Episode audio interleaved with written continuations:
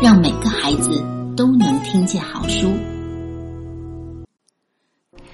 大家好，我是小鹿萌妈，我的微信公众号是小鹿萌妈的奇妙故事会。又到了我们讲故事的时间了。大家听过《青花瓷》这首歌吗？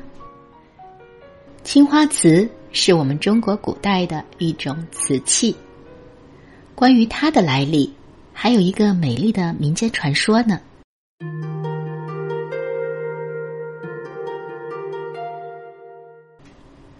相传在明代的时候，景德镇上有一个叫做廖青花的姑娘，她的未婚夫赵小宝是坯房里专刻瓷坯的工匠。他看见小宝每天拿着小铁刀，在做好的瓷坯上刻画，手上都磨出了一层厚厚的老茧。看到这些，青花心疼的问小宝。这瓷器上的花儿，如果能用笔画上去，不是更好吗？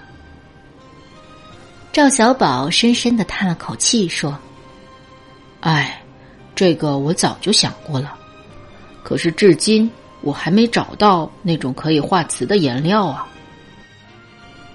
青花听了以后，暗暗下定决心，一定要想办法找到这种颜料。他央求专门找矿的舅舅。带他去找颜料。刚开始，舅舅不同意，说找颜料太辛苦了，女孩子吃不消的。后来在青花的百般恳求下，他才勉强答应。第二天天刚亮，青花和舅舅就去青石山找颜料去了。光阴似箭，一晃三个月过去了，青花和舅舅还没回来。小宝实在是放心不下，就冒着寒风，踏着白雪，直奔青石山去找青花和舅舅。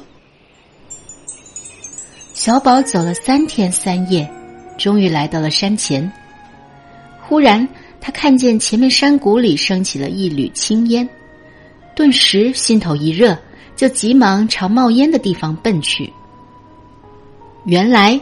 青烟是从一座破窑里冒出来的。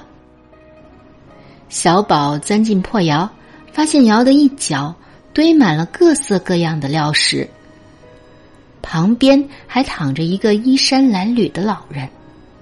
老人身边有几段炭火，在北风中吐着青烟。小宝仔细一看，这老人正是青花姑娘的舅舅。小宝又惊又喜。一步冲上去，抱起老人就喊：“舅舅，舅舅！”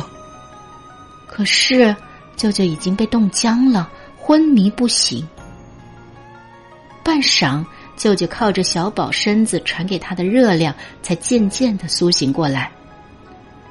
老人睁开眼，看见小宝，忙急促的比划着说：“快上山去接青花。”小宝顺着舅舅所指的方向，拼命的朝山上奔去，最终在山顶找到了青花冻僵的尸体。在青花身边的雪地上，摆着一堆选好的石料，闪着蓝色的光芒。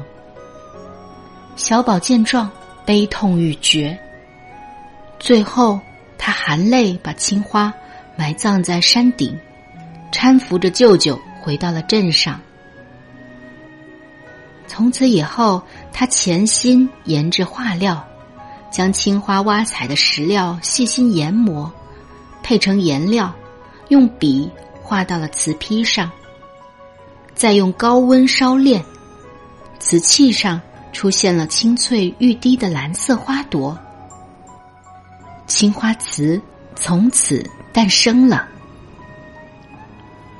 青花瓷的出现，结束了我国瓷器以单色釉为主的局面，把瓷品推进到白瓷彩绘的时代，形成了浓郁的中国瓷器特色。后人为了纪念青花这种坚韧不拔的精神，就把瓷器上的兰花称为青花，将烧造这种兰花的材料起名为青花料，至今还沿用着这种称呼。这就是关于青花瓷的一个美丽的传说。在各大博物馆，我们常常能够见到青花瓷的身影。听了我这个故事以后，大家去博物馆的时候，可要好好的欣赏青花瓷的美丽喽。好了，这个故事就到此结束了。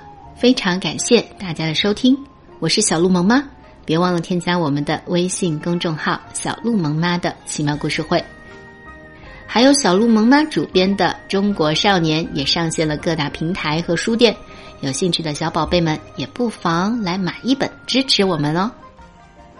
又到了我们说晚安的时间，祝大家晚安，好梦。